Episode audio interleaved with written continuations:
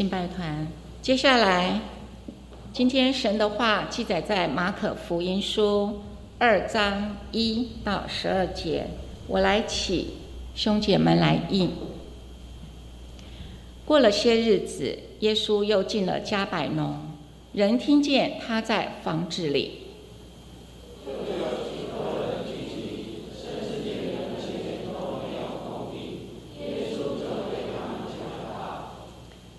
有人带着一个摊子来见耶稣，是用四个人抬来的。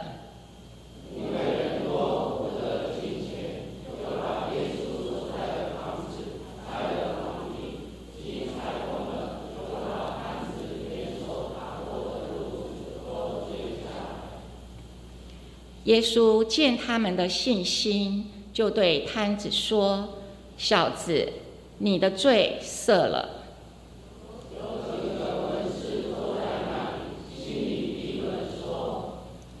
这个人为什么这样说呢？他说健忘的话了。除了神以外，谁能赦罪呢？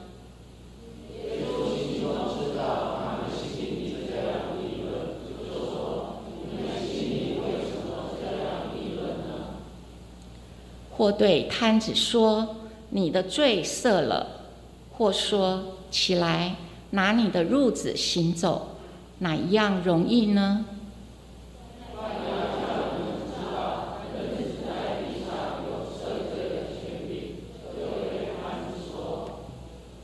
我吩咐你起来，拿你的褥子回家去吧。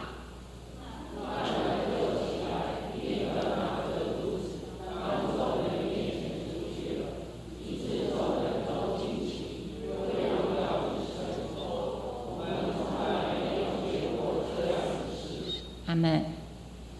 今天牧师要为我们讲到的题目是“有人，有人”。亲爱家人，大家平安。我们要进入神的话语之前，我们跟你的隔壁后面祝说：愿上帝赐福你身心灵多健康。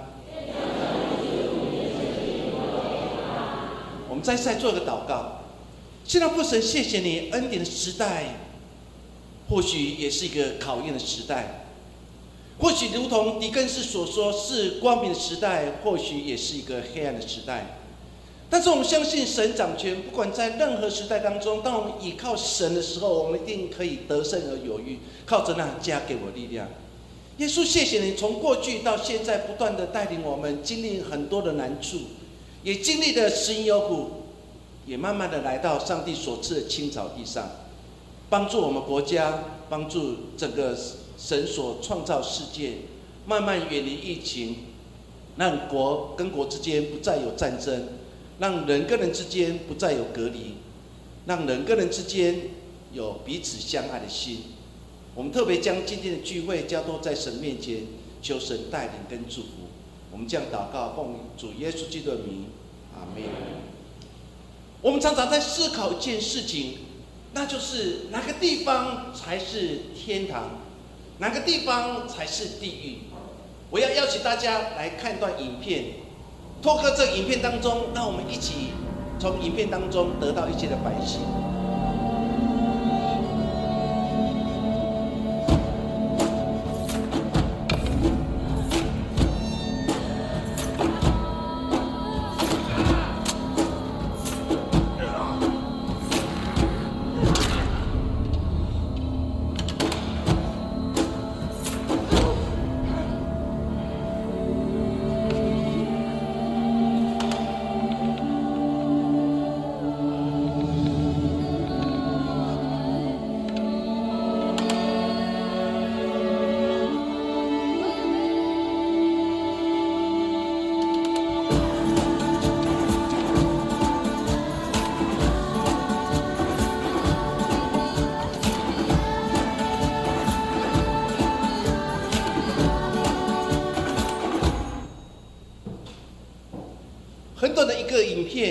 却给我们很大的反省。哪个地方就是天堂？那就是当人彼此互助、互相帮忙的时候，那个地方就是天堂。哪个地方是地狱？就是当人不愿意去伸手去帮助别人，只顾自己的时候，其实那个地方就是地狱。就算帮助我们，生活在这时代当中，我们不再是一个只顾自己的利益而忘记了众人的事。在信仰的过程当中，不断的教导我们，人跟人之间要彼此互助。当我们彼此互助，当我们彼此相爱的时候，耶稣就说，众人就因此认出我们就是主耶稣基督的门徒。耶稣说的非常清楚，那个前提就是当我们彼此相爱的时候，我们才有资格成为主耶稣基督的门徒。求神赐福于我们。让我们在人跟人之间懂得彼此互助。我特别要提起圣经当中有一段的故事，就是大卫跟他的好朋友约拿丹之间的故事。扫罗王其实要把王位传给他的孩子约拿丹，大卫的声望已经慢慢的超越到扫罗的名望，以至于扫罗心中充满很多怨恨，很多苦毒。他认为。大卫就是阻碍他把王权交给他儿子约拿丹一个最大的阻碍。但是虽然扫罗王这样想，对他的儿子约拿丹却不是如此，因为约拿丹看见了大卫满有上帝所赐的能力，他是一个爱神的人，他反而用一个欣赏眼光去看他的好朋友大卫。圣经在描写这段经文当中，描写的让我们觉得非常感动。在沙漠记上十八章第一节说，大卫对扫罗说完的话之后，约拿丹的心与大卫的心深相契合。约拿丹爱大卫，如同爱自己的生命。圣经最后那一段话说：“约拿丹爱大卫，如同爱自己的生命，因为约拿丹从大卫的身上看到那个神的荣美。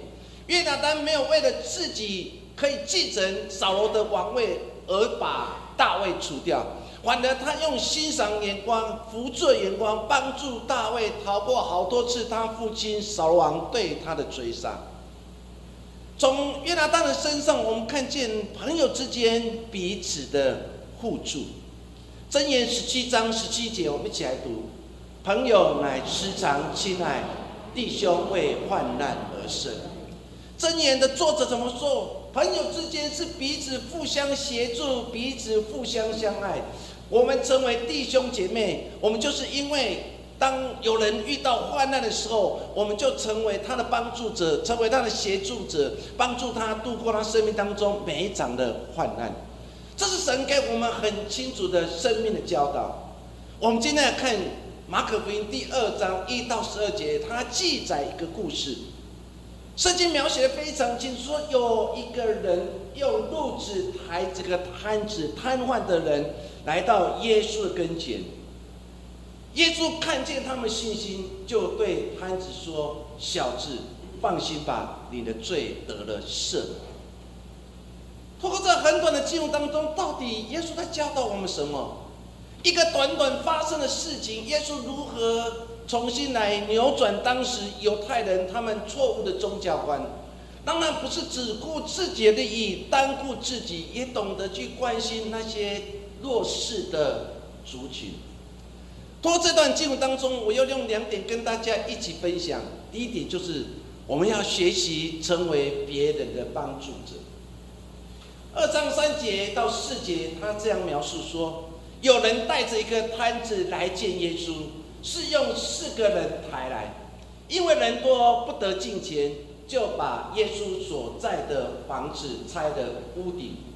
既拆通了，就把摊子连锁躺卧的褥子都垂下。圣经非常清楚，他一开始就要描述说，有人，然后带着一个瘫痪的人来见耶稣。从经文当中，我们看得非常清楚，是有人带这个瘫痪的人来见耶稣，因为来听耶稣讲道的人太多，因为耶稣过去所行的神迹其实感动了很多人，说很多疑难杂症、心里孤单寂寞人全部来到耶稣跟前，想要透过耶稣行大能，甚至他的话语来安慰他们心，所以人非常的多。但是我们从经文当中，我们就会看得清楚，因为人太多了，他们无法进去。于是他们爬上屋顶，然后把屋顶拆了，然后连同摊子、连锁躺卧的褥子都垂了下来。或许过去我们不会去在意褥子是什么，原来当你回到当时巴勒斯坦的时代或中东文化的背景当中，你就会知道，这个人这个摊子其实是非常年轻的，因为后来耶稣说小子，希利本圣经说年轻人笑脸呢，说表示这个年轻人。这个一出生或遇到什么事情，圣经没有特别明说，就是这个年轻人发生了一件事情，这个件事情让他成为一个瘫痪的人。亲爱的家人，你可以想象这个年轻人他已经四肢都不能动，他无法翻身了。对这个年轻人来讲，他已经对未来没有任何希望。为什么？因为他已经瘫子了，他已经瘫痪了。我是一个瘫痪的人。然后我如何去找工作？我如何去养自己？他所有的每一件事情都需要别人辅助。现在讲，他是一个年轻人，他可能已经对未来已经完全失去希望了。可是感谢神呢，就是在他四周围当中，有一群人是他的朋友，知道了耶稣来了，是改变的机会了。或许他们曾经听过耶稣曾经医治。病人的事情，或许听到以后，他可能对这个他的朋友这个瘫痪的人说：“免惊，免欢乐，耶稣来啊，耶稣来了。”或许这是你生命的改变，你愿意吗？我相信他他的朋友应该把这个主权交给这个年轻人，就问年轻人说：“你愿意吗？”耶稣来了，我们听说，我们听说他会医病，他很多人因为他而得的医治，你要吗。或许这个摊子可能会对他的朋友说：“可是我是个瘫痪的人，我已经没有任何希望，算了吧，一天过一天嘛，等到死来到吧。”或许他会消极，为什么？因为他是一个年轻人，面对这样的难处，他的朋友应该是很鼓励他，一直鼓励他，所以扰动他的心，决定要一搏。看是不是耶稣能进行医治的工作。从经文当中，你可以看见他们是用褥子，褥子代表它是当时最便宜的一张床。那表示说，这个人这个年轻人家里应该是非常穷，没办法买好一点的床。我们的家人当中，或许有亲人也面对瘫痪在床。我们常买好的一点的床，不会让他生褥疮，让他做了好的照顾。所以市面上有红外线的，有紫外线，很多的方法。这个床希望对瘫痪的人有一点的益处。可是对这个年轻人，他家里穷又生病，你可以想象他对未来已经没有任何的希望。但是他的朋友。却是对耶稣充满了希望，所以圣经非常精准描写。一开始说有人带着一个摊子，有人。圣经没有记载这个人叫什么名字，或许可能就是这个摊子的亲人，可能是他邻居，可能是他朋友，或是其他的人。这个这个有人或许无法知道他的背景，或许他是一个很普通的人。或许他是一个没有地位的人，可是这个人很有心。这个有心就是他的朋友，这个笑脸呢，这个年轻人，他已经瘫痪在床，他已经长期卧病在床。你可以想象，每一次他去看见他，这个有人去看见他的朋友瘫痪在床的时候，看他身体的病痛或是呻吟，或许有时候生褥疮的时候，你可以想象他内心的难过。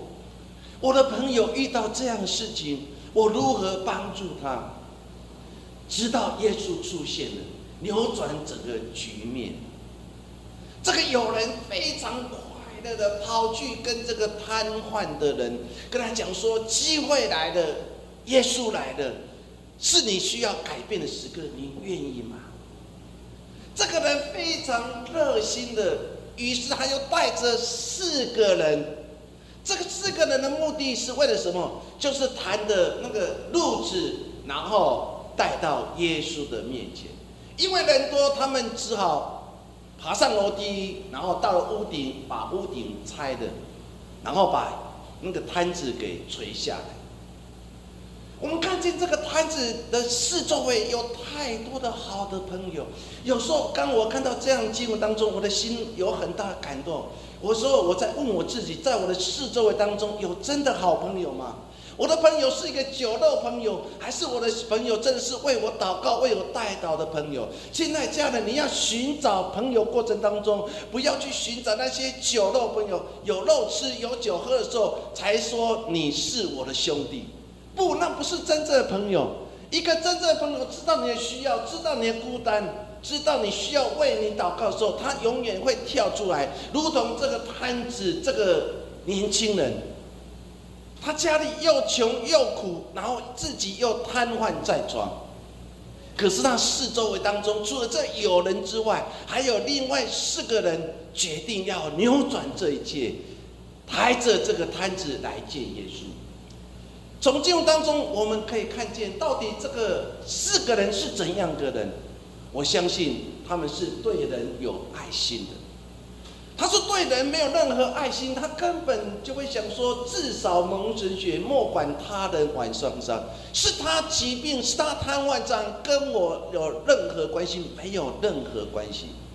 或许他已经知道了，这是我的朋友，他是我邻居。他已经瘫痪状态，而且还这么年轻。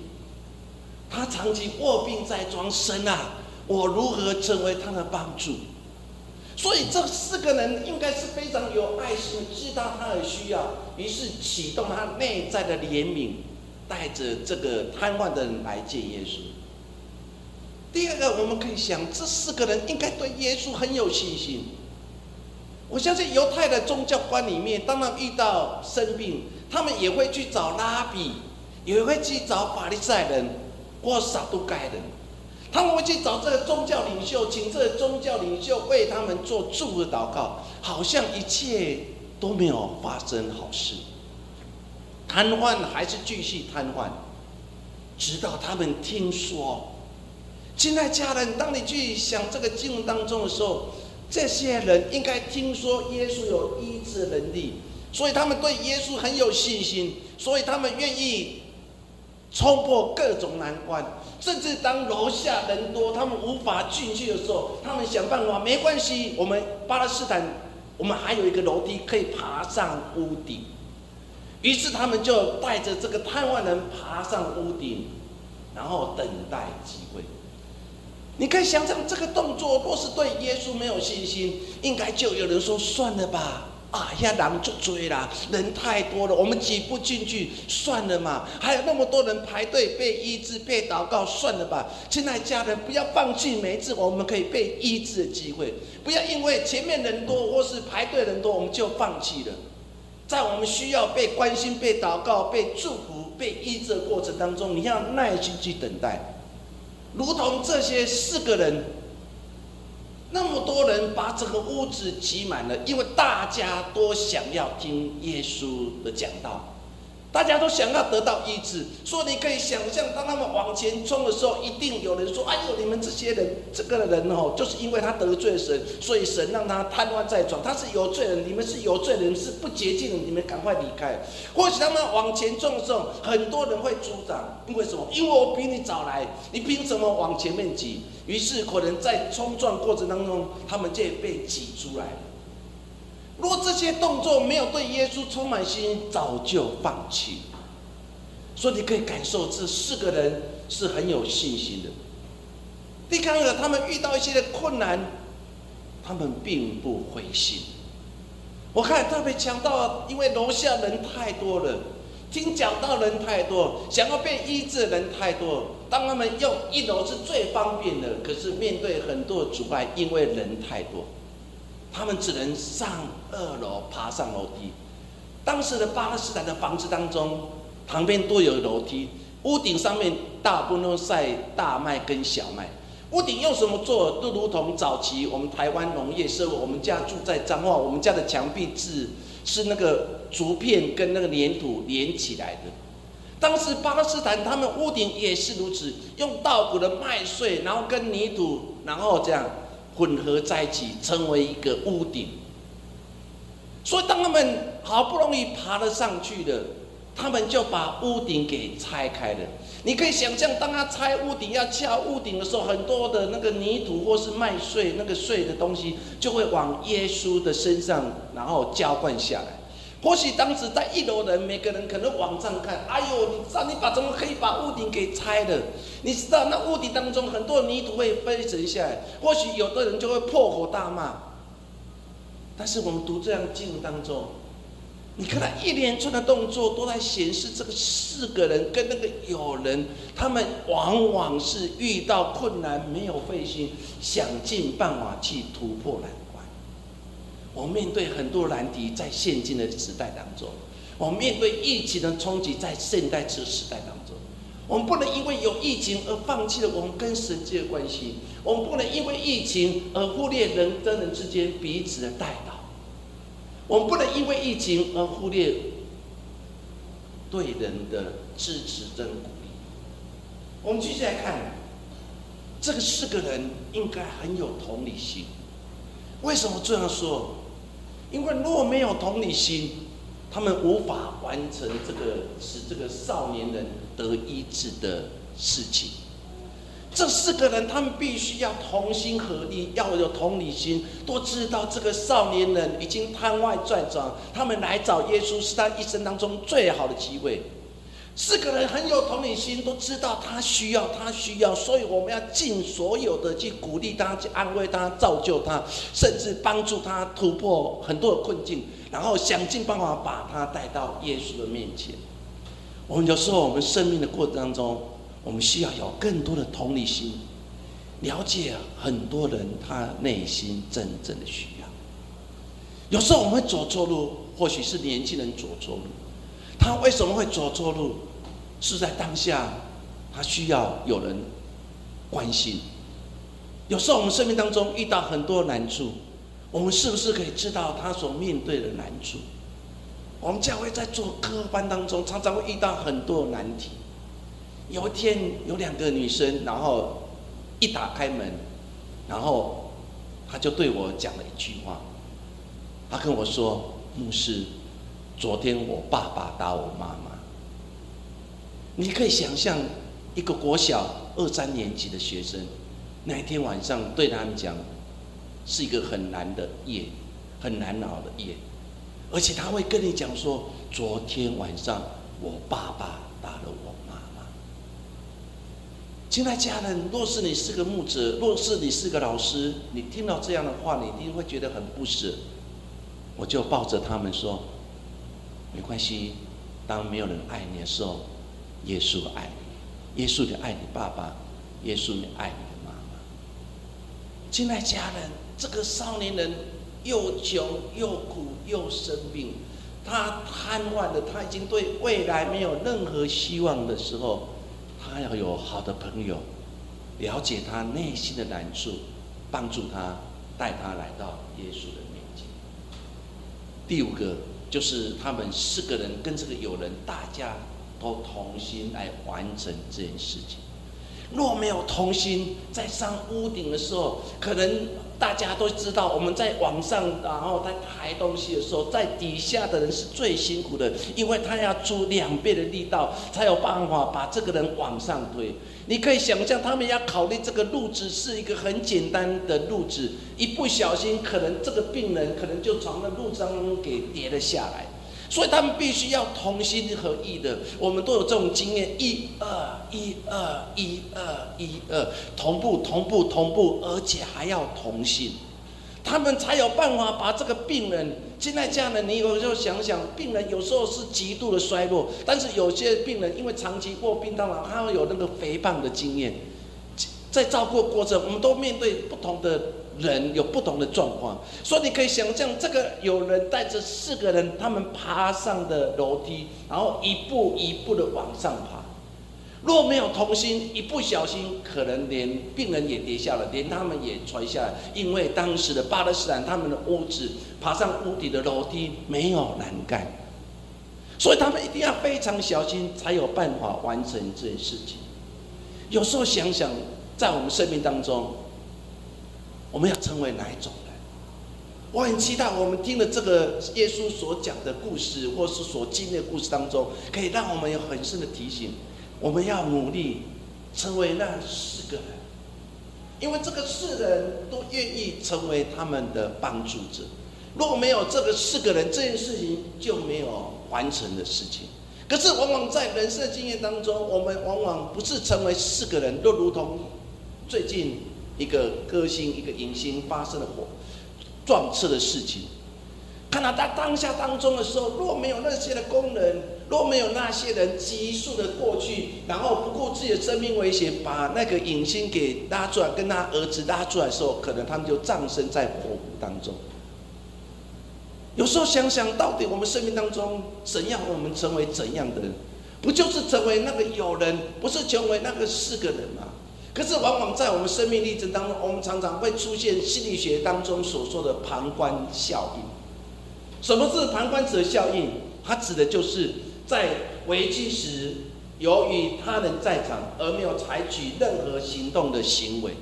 意思当一件事情发生了，大家都在旁边看，而没有立即去帮助他，让他陷入个危机。这些人的效应叫做旁观者效应。圣经当中最明显的就是法利赛人，我们说的好心撒玛利亚人的故事。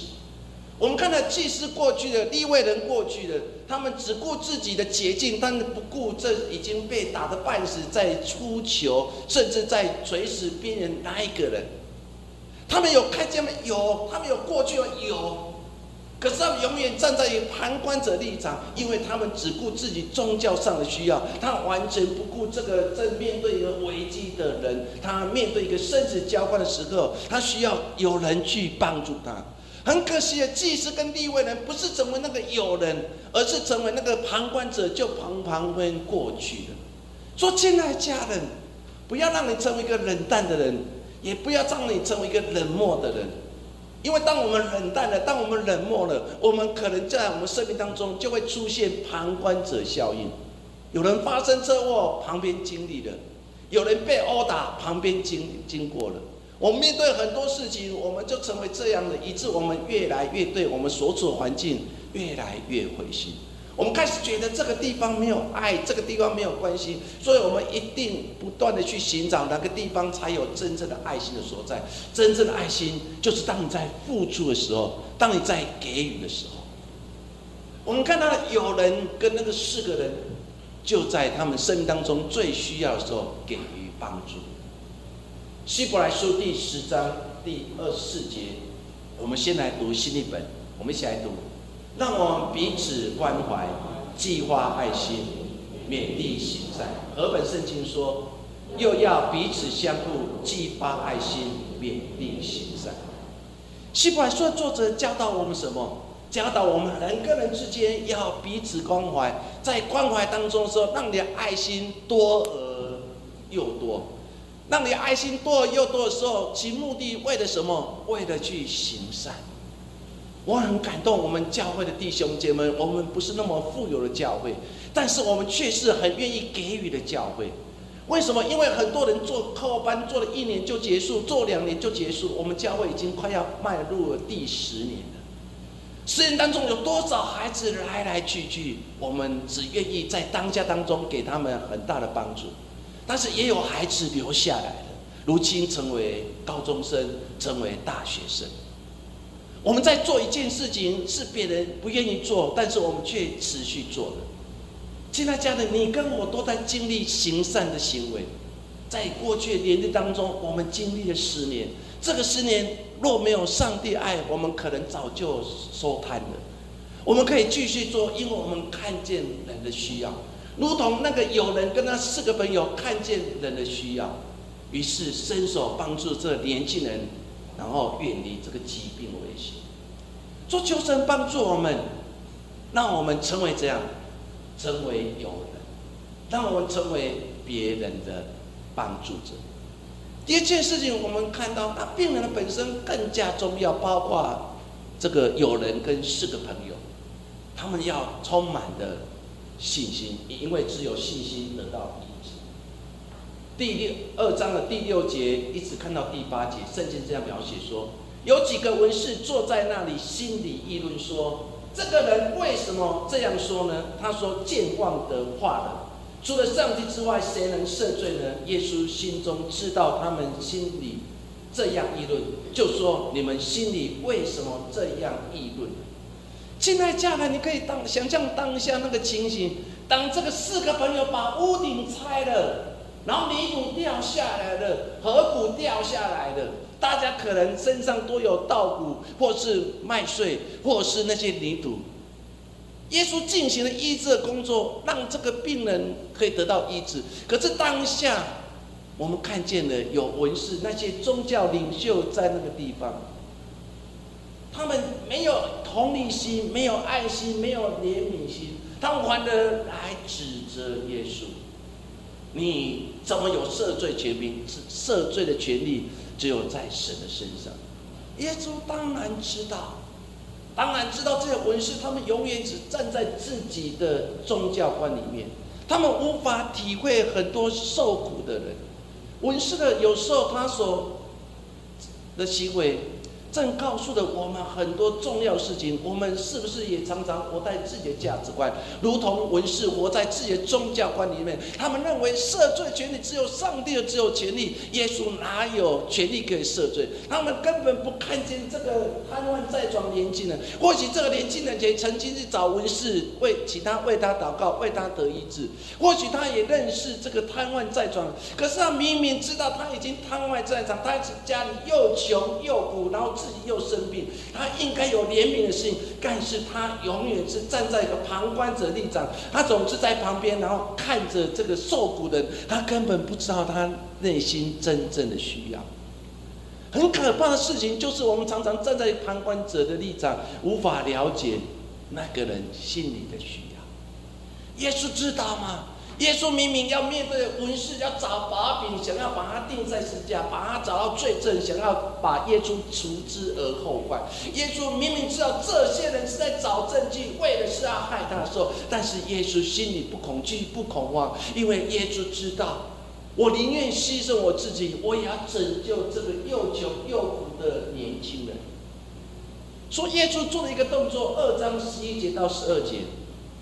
耶稣说：“我吩咐你起来，拿你的褥子回家吧。”那人就立刻起来，立刻拿着褥子当众人面前出去了，以致众人都惊奇，归荣耀给上帝，说：“我们从来没有见过这样的事。”耶稣如何来面对这个事情？他面对了这些的文士，用一个很大的眼睛，然后很很专注的眼神去看着耶稣，看你耶稣如果我们已经说了，你没有任何赦罪的权柄，你没办法进行医治工作。他们在否定耶稣的爱心，但是耶稣知道，耶稣知道这个病人现在的需要。耶稣立刻说：“宣告工作，我宣告起来。”他本来瘫痪无法动的，说：“你立刻起来，拿着你的褥子过去，你修路的工具，大家笑你的褥子，你回家去吧。”那个人立刻就起来了。亲爱家人，可以想象当时那个情景：当这个褥子起来，这个路，这个那个穷人，这个。年轻人若是对耶稣的话语没有任何信心的时候，他可能还继续躺在那边，然后对耶稣说：“耶稣，真的吗？可能吗？我已经躺了一辈子，扛了到现在已经三十几岁了，我身体都无法动。”没有嘞。这个年轻人听到耶稣说：“起来，拿起了褥子回家。”他对耶稣的话语充满信心，一个就立刻起来。圣经描写说：“立刻，马上。”他就起来了，拿着过去被修路的政治，透过路子就知道他是一个瘫痪的人，拿着路子在众人面前走了出去。所以你可以想象，当下大家的眼睛已经张得非常大，然后嘴巴啊，然后彼此说：“哎，我们都没有看过这么奇妙的事情。”我们都没有看到台湾的长老先把酒啊没看过，他们都没有看过，大家都很惊讶。可是他们说了一句话：他们归荣耀给上帝，他们相信这一切都是上帝的作为。通过这样经文当中，让我们了解了医治跟赦罪哪一样容易呢？耶稣在做一件事情，耶稣先赦了他的罪，因为在过去犹太人心中认为你生病是你得罪上帝，或许他的内在里面有很多的罪愆，然后长一直围绕着他，他可能过去。立位人，或是那些宗教领袖，他们教导他：你们今天会遇到这样的事情，就是你得罪上帝，你的罪太大了。这个罪已经在他心中成为一个牢笼，把他紧紧的锁住了。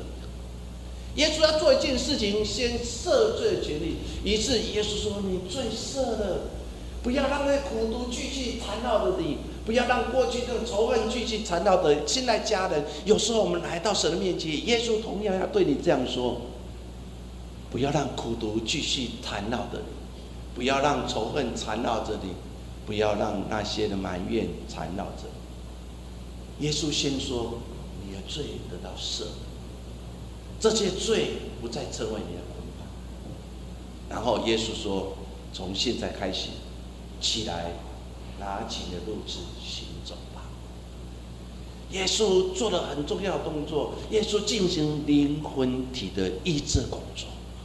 从来没有人进行灵魂体的医治工作，耶稣先医治他的灵，他灵生病的。过去他总认为是他得罪神，所以我瘫痪了。耶稣解开他心的枷锁。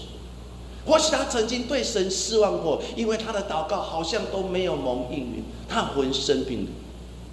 但最后耶稣进行了体的医治工作。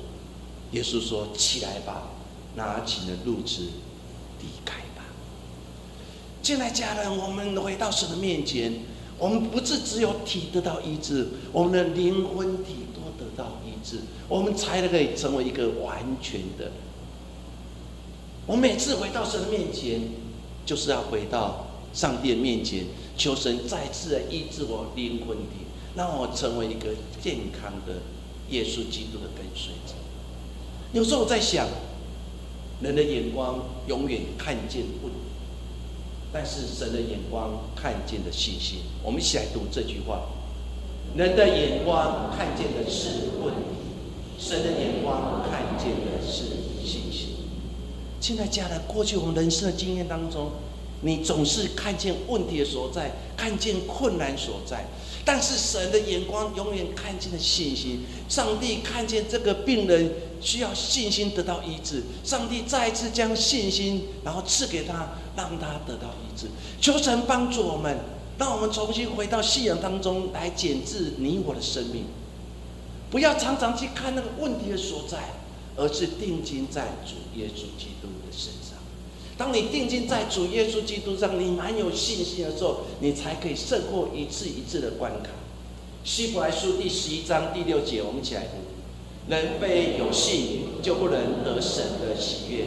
因为到神面前来的人，必须信有神，且信他赏赐那寻求他的。人非有信，是不能得到上帝的喜悦。来到上帝面前的人，我们必须相信有神，然后相信他会赏赐所有愿意在信心功课追求的。他是有信心的。有人跟他四个朋友有信心了，医治事情就这样发生。摊子是耶稣是摊子最后希望，他们历尽了千辛万苦来到耶稣的面前，相信耶稣是个医治者，他们去见耶稣，这就是信心的表现。求神帮助我们，透过今天的经文当中，让我们很深的感受。有人跟四个人爱的行动，耶稣看见他们信心，他们排除了难关，爬上屋顶，拆了屋顶，把那个人垂了下来。耶稣看见了，耶稣知道了，医治了瘫子的疾病，也赦免他。成为一个新造人，他在众人面前当众人惊讶的时候，拿着褥子，然后大大方方的出去，对众人说：“我的病得到医治。”那个人名叫耶稣。愿神赐福我们，也让我们从今天的经文当中再次勉励自己。我很期待我们继续成为友人，我很期待我们继续成为四个人。但是这个友人，这四个人，除了爱心，还有更重要，你要成为有信心人，才有办法在这个疫情里大家中靠主得胜。我们再次来做个祷告。亲爱父神，谢谢你的恩典。再次读今天的经文当中，给我们生的帮助。或许我们过去很少会注意这个摊子得到医治，若不是有人带着四个瘫痪、四个朋友，然后带着他来见耶稣，这个摊子永远是摊子。主啊，你也知道，在我们四周围当中，有太多穷苦的人、需要的人、寂寞的人。主啊，求你让我们真的勉励自己，成为那个友人，成为那四个人，让他们因为我们的帮助祷告得到医治。耶稣，谢谢你，愿你圣灵常与我们同在。我们将祷告奉耶稣的名。